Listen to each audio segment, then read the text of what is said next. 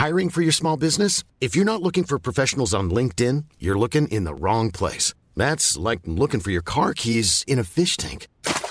LinkedIn helps you hire professionals you can't find anywhere else, even those who aren't actively searching for a new job but might be open to the perfect role. In a given month, over 70% of LinkedIn users don't even visit other leading job sites. So start looking in the right place. With LinkedIn, you can hire professionals like a professional. Post your free job on linkedin.com slash people today.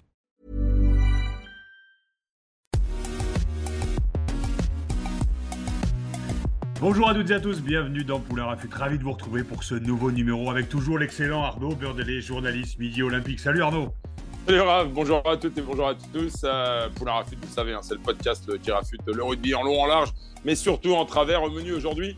D'abord, comme chaque semaine, hein, Raph nous servira son humeur du jour. Ce sera la ruade de Poulain.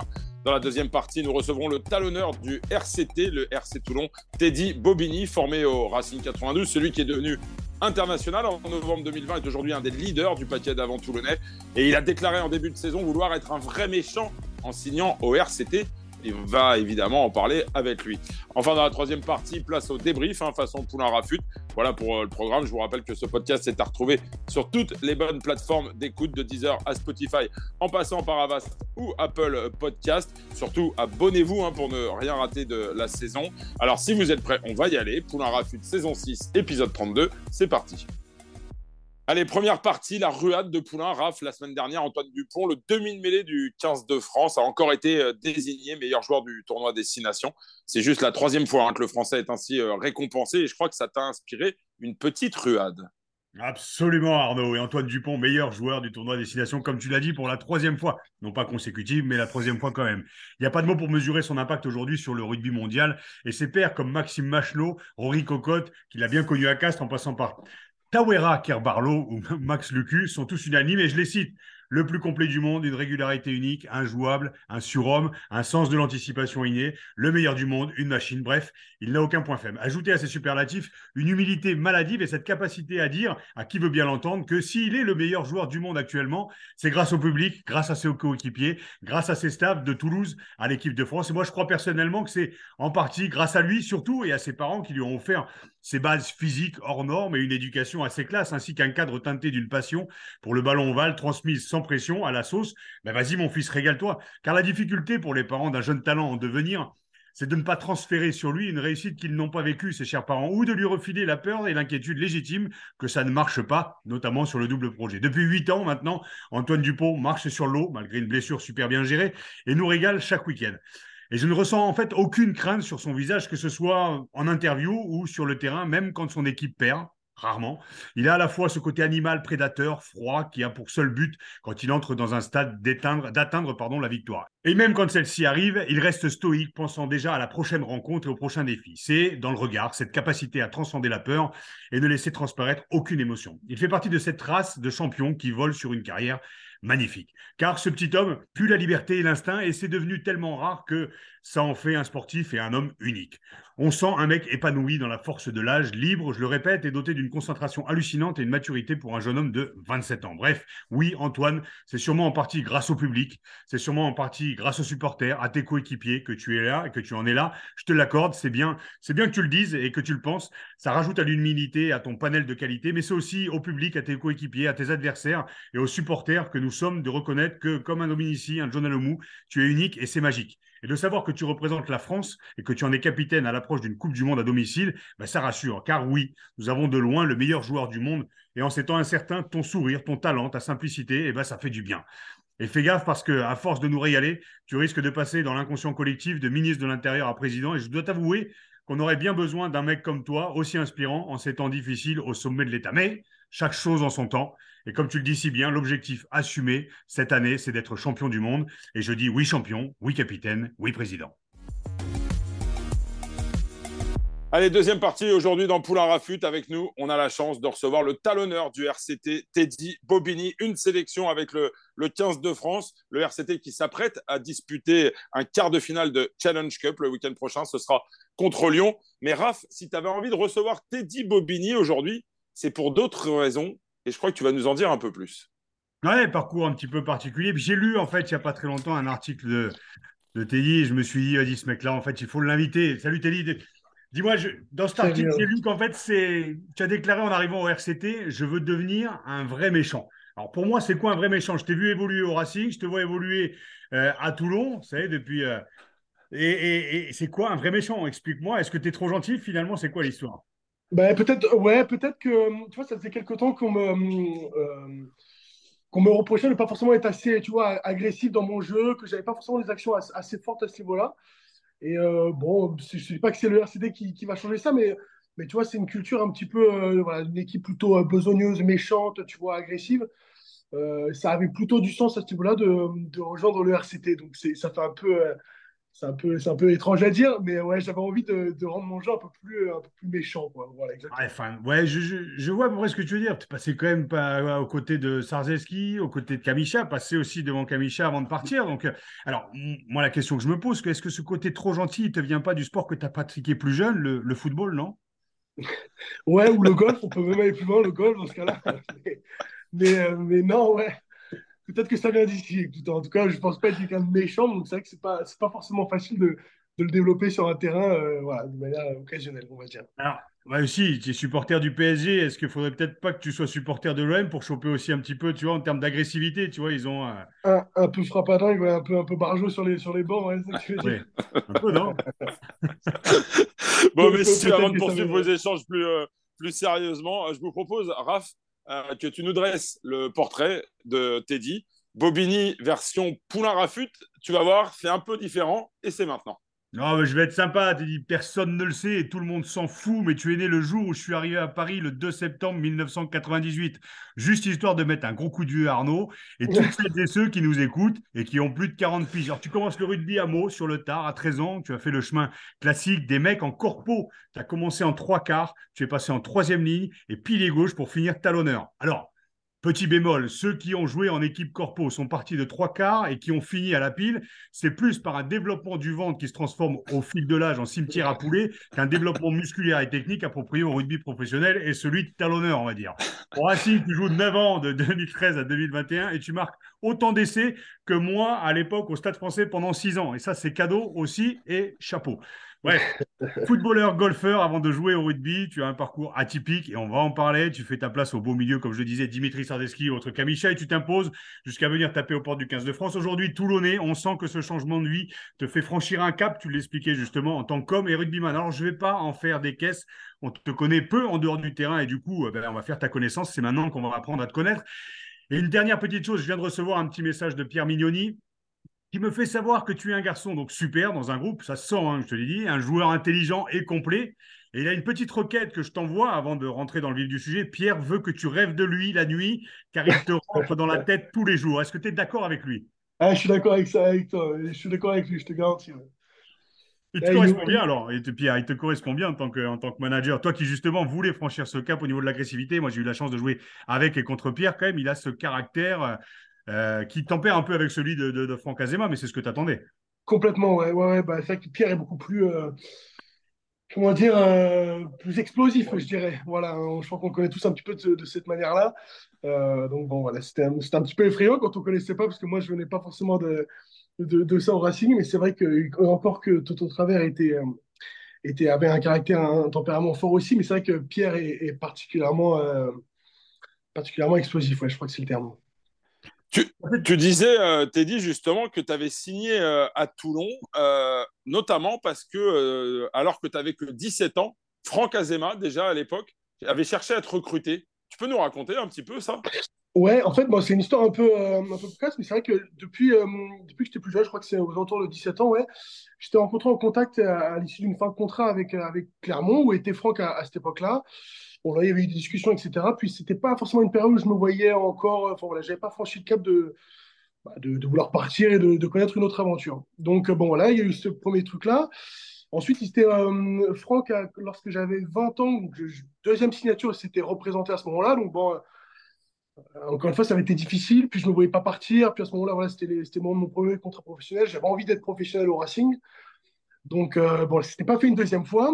Et arrive donc la, troisième, ben, maintenant il y a un peu plus d'un an, où euh, bon, voilà, la situation au club était, était différente. Au, Racing, je, voilà, j'étais un petit peu. Euh, un petit peu hésitant à l'idée de partir ou non. Et puis est arrivé le moment de, voilà, de prendre une décision. Ça s'est pas fait finalement au Racing. Donc il a fallu ensuite trouver, je pense, le meilleur point de chute. Et, la petite histoire qui est, qui est, qui est marrante, c'est que ben, j'ai hésité en fait entre, entre Lyon, parce que je voulais, parce que Pierre Mignoni à ce moment-là était était là-bas et parce que j'avais vraiment envie d'être entraîné par, par, par, lui, tout simplement. Et puis au même moment, donc, il, y avait, il y avait Toulon euh, qui était dans une situation un petit peu, un petit peu mitigée. Et justement, Franck arrive à ce moment-là. Euh, donc bon, voilà, j'ai eu les premiers contacts avec Patrice Colazos, c'était très bien passé.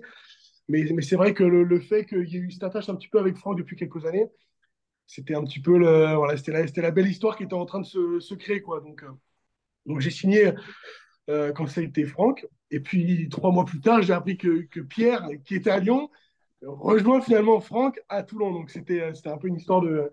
Voilà, les planètes s'alignaient, on va dire. Tu pouvais pas mieux rêver, quoi.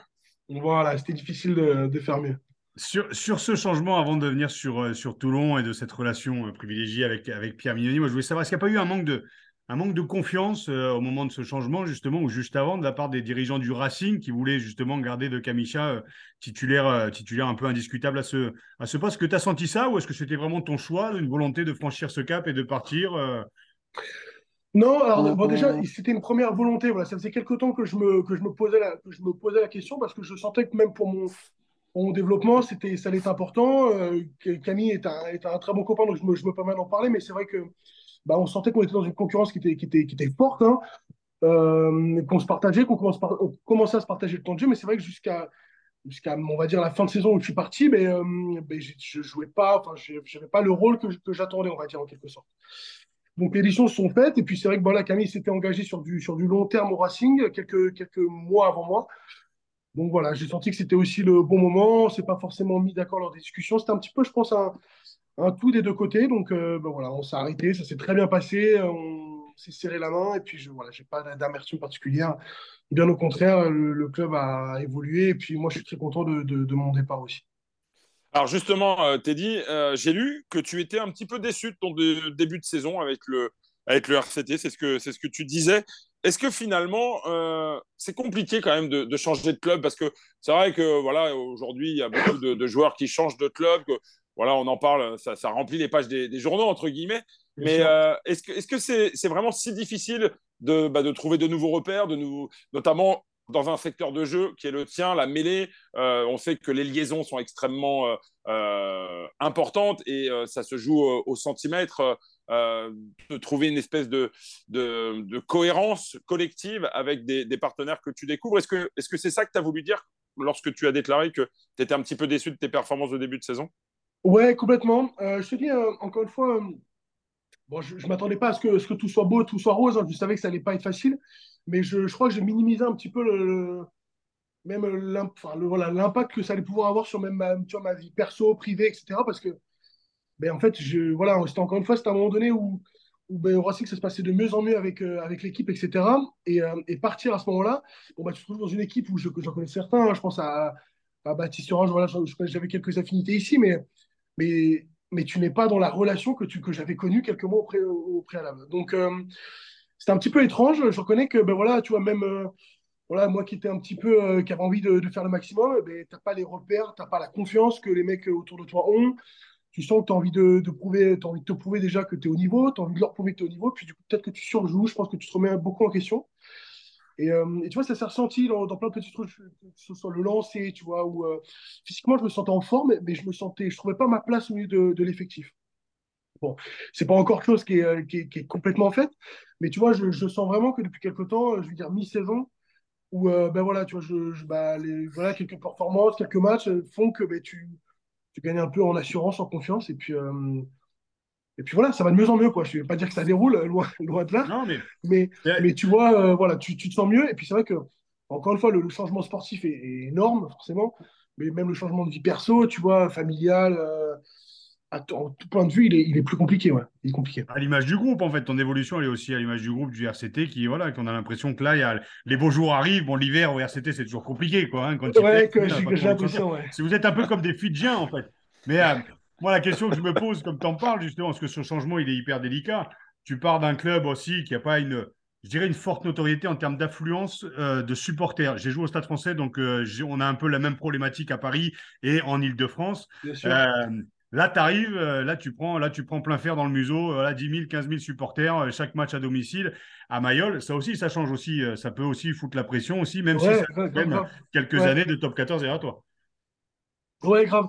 Puis je te dis, mais il y a aussi de l'attente. Hein, tu vois, je, sortais inconsciemment d'une bah, saison plutôt aboutie au Racing tu arrives ici, il y a voilà, encore une fois beaucoup d'attentes, tu es une recrue, bah, voilà, tu, tu, te mets la pression, en fait, tu as envie de bien faire parce que tu te sens attendu, comme tu dis, il y a du monde, euh, tu as la chance d'être de, dans une région où les gens connaissent le rugby, tu vois, ils sont un petit peu, euh, voilà, quoi, ils te reconnaissent, ils, ils, en attendent un petit peu de toi, quoi, tout simplement.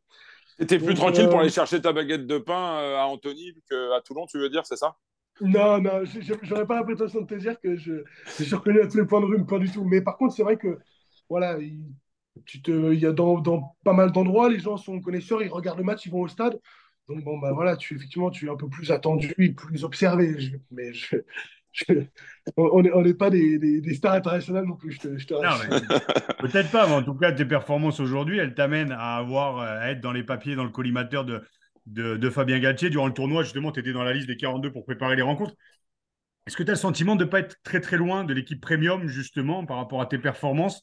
Euh, on t'a, voilà, je te dis, on t'a vu, on t'a vu évoluer. Il y a une montée en puissance en fait, et puis c'est aussi une prise de responsabilité un peu plus encore au RCT qui t'amène à être au port de l'équipe de France et peut-être pouvoir prétendre pour l'équipe de pour, pour, la Coupe du Monde. C'est un, on imagine que c'est un, rêve en tout cas d'y participer. Oui, forcément, un rêve de gosse. Hein. Je crois que déjà une Coupe du Monde, déjà de manière générale, c'en est un. Euh, après une Coupe du Monde en France, évidemment. Et puis c'est vrai que la, perspective, euh, avec tout l'engouement qui est autour de l'équipe, parce qu'il ne faut pas se mentir, depuis 3-4 ans, l'équipe de France, elle est, incroyable, hein, elle gagne, elle fait parler d'elle, elle est, forte, elle est, tout, est beau pour l'équipe de France. Donc c'est vrai qu'on a forcément envie d'y adhérer, d'y participer. Euh, après, te dire que mes performances aujourd'hui me permettent d'y croire, ben, en tout cas, je, je, bosse pour, mais, euh, mais je sens encore qu'il y a, et c'est normal, il y, a, il y a des joueurs devant moi qui ont, qui ont œuvré et qui ont, qui ont des, grosses paires de leur côté. Donc, euh, non, je, je, ne me sens pas si proche que ça, pas, du tout. Par contre, voilà, une Coupe du Monde, malheureusement, ben, euh, il y a toujours un petit peu des surprises, il y a toujours des, y a toujours des pépins, y a toujours, on ne sait jamais ce qui peut arriver. Hein. Malheureusement, les saisons sont tellement dures, tellement longues. Donc, ben voilà, écoute, au début, de saison, je ne t'aurais pas forcément dit ça. Voilà, la, la sélection, du fait qu'il y ait aussi, il faut le noter, des, quelques blessures, m'a permis d'être appelé. C'était un peu une surprise, mais ça me, ça me donne aussi un petit peu envie d'y croire, tu vois. Donc, euh, voilà, je ne sais pas vraiment d'où je pars, mais en tout cas, euh, j'ai l'impression que cette, euh, cet appel, il m'a un peu lancé ma saison aussi, tu vois. Ça correspond un petit peu au moment où je me sentais un petit peu mieux en club. Et puis, forcément, le, je crois que le regard des mecs autour de toi change un peu aussi, quoi. Psychologiquement, c'est important. Hein. Ouais, complètement, ouais. Comment tu vis ce, Enfin, tu, je l'ai dit, hein, tu es à Meaux, c'est un peu comme Boé, tu vois, tu, tu, parles de Boé, tu découvres le perdu, rugby euh, tu commences sur le rugby à 13 ans. Donc, si je te pose la question que est-ce que c'était un rêve de gosse de jouer en équipe de France Non, c'était peut-être. Non. Euh, non. donc comment on vit justement? Est-ce que c'est c'est du plus en fait? Est-ce que comment on se prépare psychologiquement aussi à être rugbyman professionnel quand euh, on n'a pas fait partie du Sérail, c'est-à-dire tu as fait partie du centre de formation du Racing, bien entendu, mais tu n'as pas fait partie du Sérail de d'être élevé un peu? Tu parlais de Baptiste. Au rugby, ouais, la, la famille de rugbyman, etc. Ouais. ouais. T'as pas un cursus à la euh, Antoine Dupont ou Baptiste Serin qui sont ouais, non, dans les mains Bien sûr, bien sûr. Écoute, euh, en fait, ce qui, est, ce qui est étrange, c'est que depuis que je suis petit, je, je, je, sais que je veux être sportif. Je sais que je veux, je veux être sportif, mais je ne sais pas dans quel sport.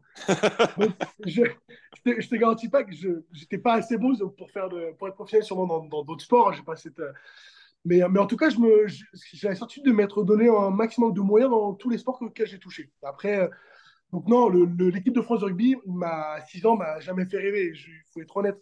Par contre, ce qui est sûr, c'est que dans tous les sports où j'ai touché, j'ai vraiment toujours l'ambition d'être bon. Je voulais faire que ça. Donc, euh, au moment où j'ai compris à 13 ans que, bah, franchement, sincèrement, j'étais mauvais, il faut dire, j'étais très mauvais, mais j'étais un petit peu en avance physiquement, donc ça m'a aidé. Quoi. Mais euh, c'est vraiment quand j'ai pris conscience que c'était peut-être le rugby où j'avais la meilleure chance de, percer que je me suis mis en tête ensuite un avenir pro dans ce milieu-là. Mais pas en trois quarts pas au niveau des trois quarts, la preuve. Ah, à l'honneur, c'était au niveau du 2 contre 1, c'est comme moi, c'est pour ça qu'on m'a mis à l'aile. Tu vois, et, eh ben, voilà. et puis, euh, je, enfin, bon, je, l'ai en tête, mais je revois la, la tête de mes, de mes parents quand ils me voyaient jouer et courir derrière, etc. Et qu'on leur a dit, ben, votre fils, non, ça va pas, en fait, on va le mettre euh, en première ligne. Et je ne vous dis pas la, tête de mon père. Il a l'impression que c'était un, enfin, un échec. Il s'est dit, mais qu'est-ce qu'il a fait? Il est, il est si mauvais que ça ou qu'est-ce qui se passe, franchement? Monsieur euh, le rugby commence devant. Ah, voilà. ça, ça part de devant. Écoute, j'ai cultivé ça à partir de, 13 ans. C'est tard, mais, euh, mais... voilà. On revient un petit peu sur la saison euh, toulonnaise, Teddy, si tu le veux bien. Euh, vous restez sur 6 victoires en 7 rencontres en, top 14, ce qui est quand même plutôt pas mal. Vous êtes repositionné dans le, dans le top 6. Il reste 5 journées de top 14. Teddy, on a le sentiment qu'il va y avoir un virage. Il y a un moment où ça va basculer du bon ou du mauvais côté. Vous êtes plutôt bien lancé. Tu le situes où, toi, ce, virage-là? Ce virage, il est difficile. Euh, déjà, je crois que le virage, il est déjà de continuer à gagner chez toi. Parce qu'on n'a pas forcément fait au début de saison. Donc, je crois que c'est un peu ça qui rythme qui rythme. Je crois qu'on a, on a trois réceptions. On a trois réceptions, donc de, deux extérieurs. Euh, voilà, pas encore euh, regardé toutes les équipes euh, ce qu'elles allaient rencontrer. Ce qui est sûr, c'est que bon, euh, en étant dans les six, normalement, si tu continues de gagner chez toi et que tu, tu vas faire, en tout cas, je te dis pas un coup, mais prendre des points à l'extérieur, tu te mets dans une bonne position. Après, le problème, c'est que le championnat est tellement dingue que tout le monde est capable d'aller gagner tellement n'importe où que ouais, je ne sais pas à quel moment va être le virage, mais, mais tu vois, je crois qu'on reçoit Bordeaux qui est un prétendant au top 6 en dernière rencontre. Euh, et, et, il est fort possible de croire que ça va être sur ce match-là que ça va basculer ou non. Hein. Et puis il y a ce quart de finale aussi contre, contre Lyon, là justement ce week-end, à croire que ces deux clubs ils se quittent plus. Hein, tu vois l'espèce de tournée des, des managers et tout. Et c'est Baptiste Couillou qui disait euh, samedi dernier, après la, la qualification de, de Lyon contre le Stade, euh, Stade français, pardon, que, que Toulon était euh, l'adversaire parfait pour les Lyonnais. Est-ce que tu comprends ce que ça veut dire Est-ce que explique tu, tu, tu, tu, poses une question euh, sensible, Raphaël. Parce qu'on l'a, forcément tous lu. Écoute, bon, c'est difficile, j'ai pas envie de réagir à, à ça, mais bon, voilà, je pense qu'on verra samedi. Je sais pas si on est l'adversaire idéal, mais en tout cas, j'espère que j'espère qu'on va assister à un beau match. Voilà. Ah, mais il, dit, il dit adversaire parfait parce que vous venez de les battre et qu'ils ont du coup la motivation qui est toute trouvée probablement. Vous venez d'aller gagner chez eux. Je pense que ça va être ça va être un, levier euh, supplémentaire. Cette Challenge Cup, euh, Teddy, euh, c'est toujours une compétition un peu, comment on va dire, qui pose question pour les clubs. est-ce que pour toi, elle est bonne pour la dynamique de groupe ou est-ce que c'est finalement un petit caillou dans la chaussure parce que bah, tu engendres de la fatigue, tu risques des blessures C'est quoi ta position par rapport à ça? Parce que autant la Champions Cup que tu jouais avec le Racing, voilà, la question ne se pose pas, tu joues tous tu les matchs bien sûr, la Challenge Cup, euh, bon, elle intéresse quand même un peu moins, euh, même si euh, c'est les Lyonnais qui le disent, hein, puisqu'ils ont vécu un titre la saison dernière. c'est quand même une chouette aventure, mais tu peux y laisser des plumes.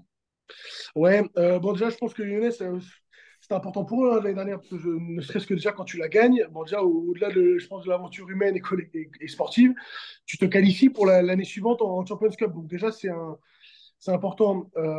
après, pour te dire, moi, bah, du coup, je découvre un petit peu cette atmosphère-là. Et euh, je dois reconnaître qu'à Toulon, tu vois, bien qu'il y ait des rotations, etc., euh, le club, je crois, a le mérite de la jouer euh, sérieusement, tu vois.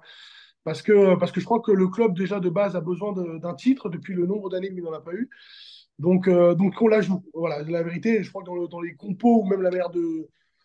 Quand on la joue depuis le début de la saison, ça se voit, tu vois. Et je pense que ça, on, peut, on, peut, en être fier. Après, euh, c'est sûr que nos têtes ne sont pas plus en Coupe d'Europe qu'en en, top 14, tout simplement parce que je te dis, euh, la mentalité euh, inculquée par Pierre et Franck, c'était de gagner sur tous les tableaux. Donc, donc non, non, on va, la jouer. Et, je ne te cache pas que bon, c'est toujours frustrant de rencontrer une équipe française en, quart de finale. c'est voilà, forcément.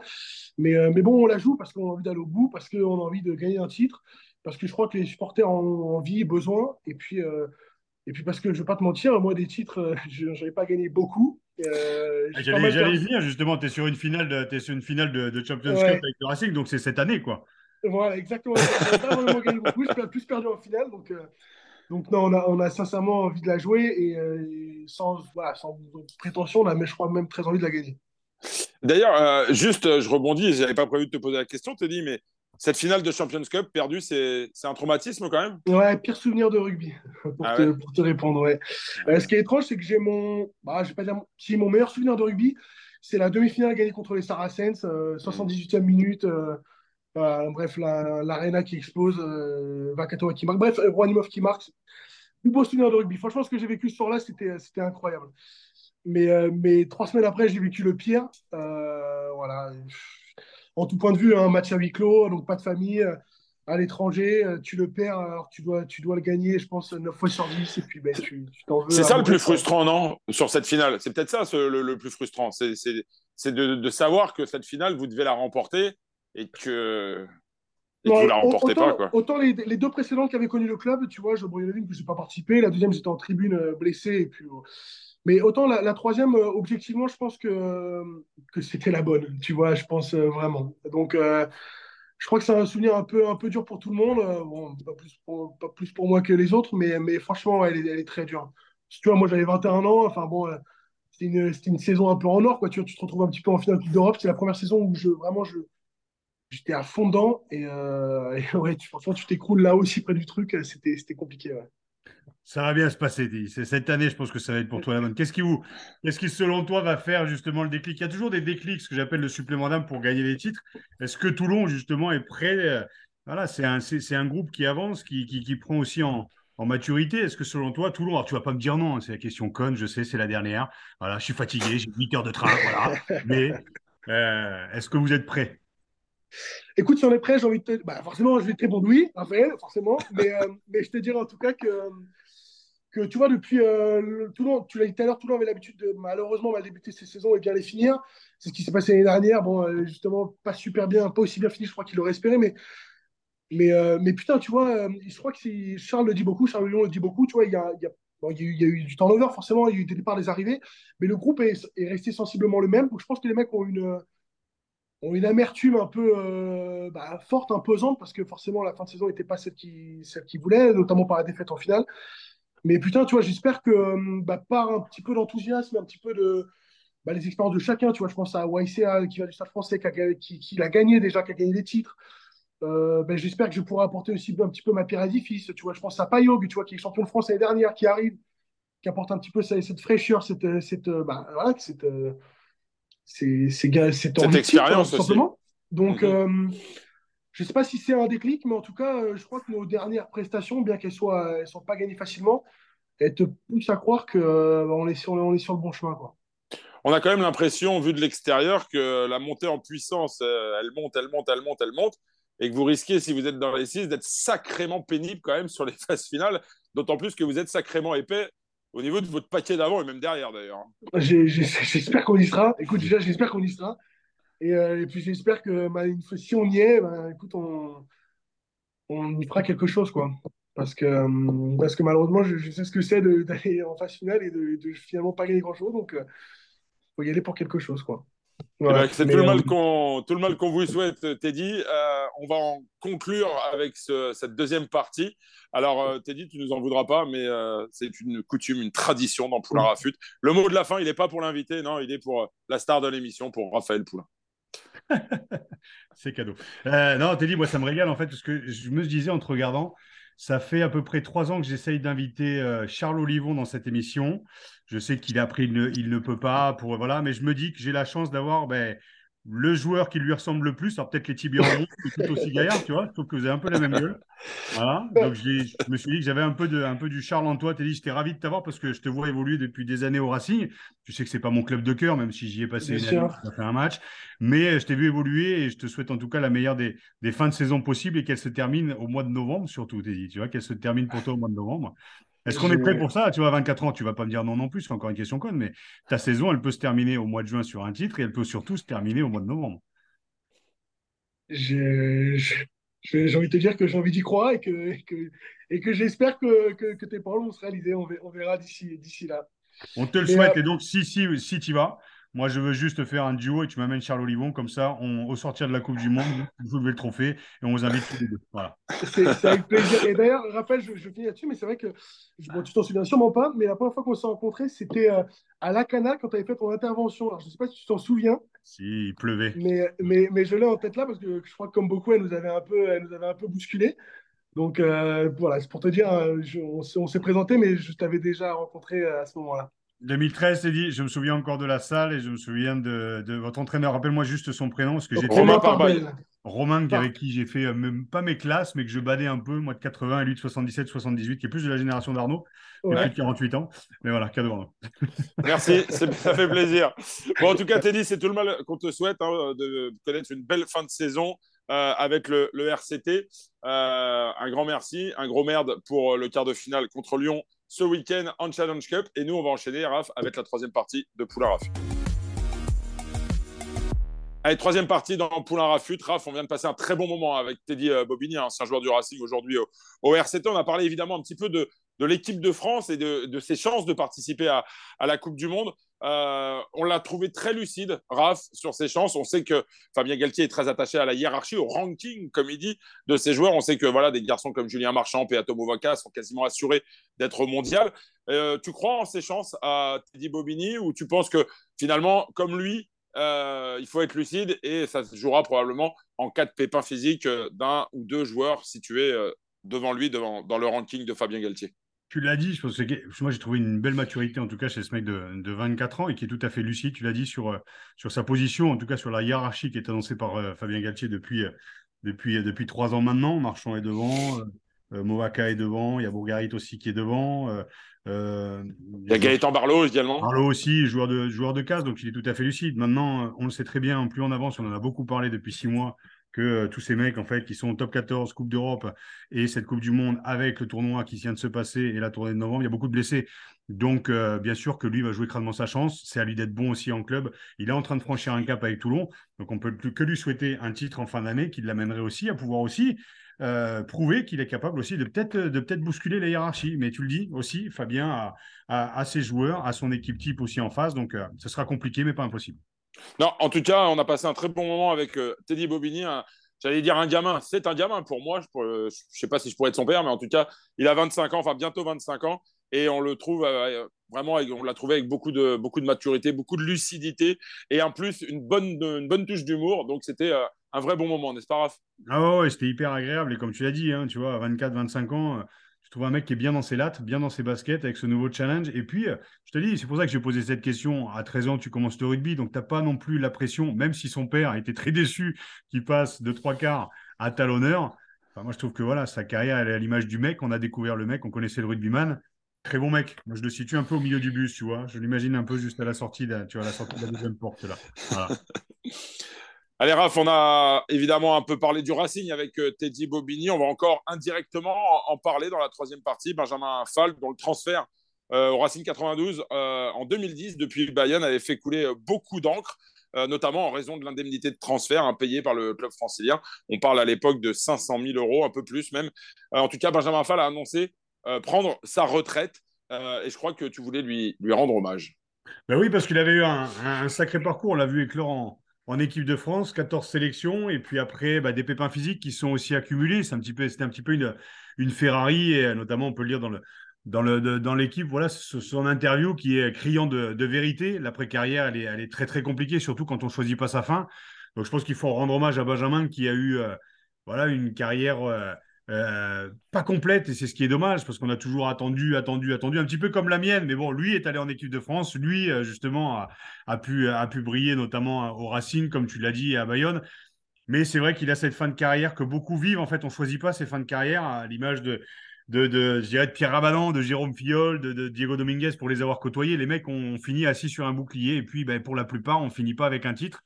Lui s'arrête, euh, s'arrête aujourd'hui. Il a un super projet aussi. Je pense qu'il a une, un camion dans lequel il met euh, tous ses ustensiles en fait de, musculation et donc il va être préparateur physique. Il va se déplacer euh, dans les clubs pour faire du coaching aussi individuel. Donc il a un super projet et je pense que voilà, il fallait le rendre un peu. rendre à César ce qui est à César, c'est des joueurs qui ont brillé dans le top 14, qui ont brillé en équipe de France, malheureusement, qui terminent sur une note qui n'est pas celle qu'on attendait. Et on lui souhaite bon vent pour l'avenir. Allez, Raph, pour conclure, un, coup de gueule contre le calendrier de la saison prochaine. La LNR a, officialisé hein, justement ce, calendrier. Le top 14 disputera donc trois journées de championnat avant le début de, la Coupe du Monde, va s'arrêter, laisser place à toute la compétition du mondial et reprendra tout juste au lendemain euh, de la finale de cette Coupe du Monde. Un vrai saucissonnage encore de la saison de, top 14. Et je crois que ça t'a interpellé, hein. c'est ça, Raph? Je pense qu'on s'y attendait. On s'y attendait. On est parti sur une, sur une saison à rallonge qui a commencé euh, fin août 2022 et qui va terminer en novembre 2023. Moi, j'ai une grosse, grosse pensée sur les grosses écuries. Hein. Je pense notamment à La Rochelle et surtout à Toulouse, qui, euh, même si elle survole ce championnat et qu'elle est première et qu'elle est encore en lice pour la Coupe d'Europe avec euh, le quart de finale, ça va être très, très compliqué. On a vu des mecs qui ont explosé en vol. c'est Jelonge qui se dit qu'il sera peut-être, qui sera, qui a envie d'être là justement pour la Coupe du Monde.